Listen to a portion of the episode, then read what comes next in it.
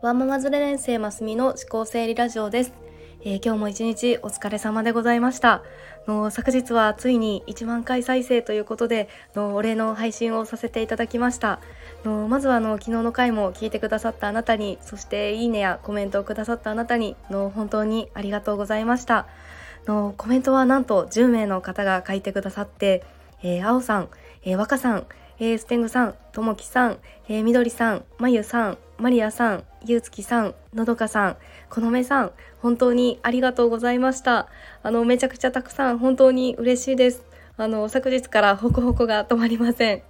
の音声配信って不思議ですよね。のなんかいつも皆さんの声をお聞きしているのでのコメントで書いてくださるとの本当にその方の声でこう言葉をかけてもらっているような気がしてなんかこう脳内でイメージできるというかのこれは伝わりますかね？のより心に残る感じがします。のこれは SNS の中でもの音声ならではの恩恵だなと思っています。の本当にありがとうございました。の概要欄に皆さんのリンクをのチャンネルの方貼らせていただきますので、まあ、のいつもながら微弱ではあるんですがのよければ聞きに行かれてみてください。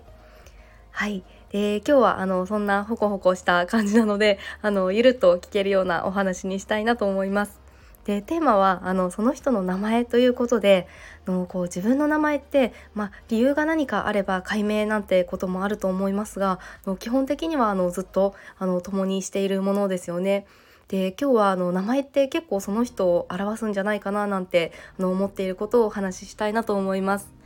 でこれはこう名前のイメージでその人を見ているからなのか、まあ、その人を知ってるからまあそう思うのかなんか鶏と卵みたいな話だと思うんですがあなたはどう思いますか？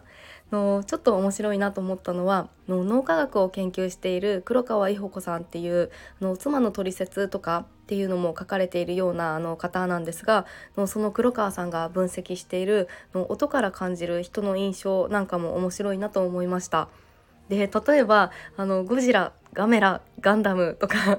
あの男の子がこう濁音好きな理由はっていうのがあるんですがなんかそれは強そうとかカリスマ性を感じるからだそうです。でこれ画行はあの喉をこうギュッと締めながら発音するのででそれでこう画行はこの襟首をつかまれるようなこの威圧感とかこう強そうとかそのカリスマ性を感じるからなんだそうです。でこういう言葉をこう発音した時に感じるこの人の印象で例えば作業はこう口の中を息が吹き抜けるのでこう爽やかそうっていうのを感じるそうです。例えばこう俊介くんとかそうたくんとかなんかちょっと分かりますよね。であとは魔行はこう赤ちゃんが最初に発するこう M の音っていうことでなんか柔らかさとか満足感とか充足感みたいな体感を感じるそうです。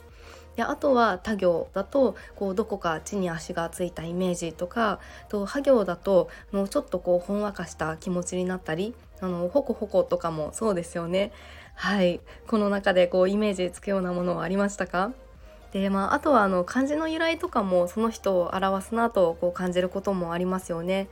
であの私自身はあの漢字で書くとこう旧漢字を使うので、まあ、ちょっとこう古風なイメージというかあのそもそもこう姉もいるんですが姉は読みが2文字でで私は「ますみ」っていうこう3文字ででそれであの一時期はこう2文字が羨ましいなって思っているような時もありました。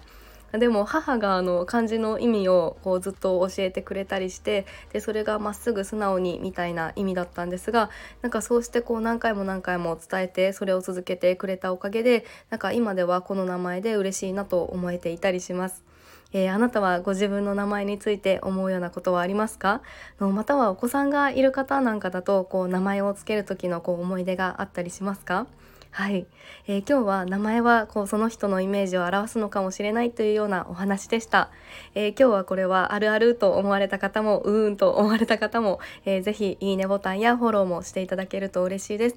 え今日も最後まで聞いてくださって本当にありがとうございました、えそれではまた明日お会いしましょう。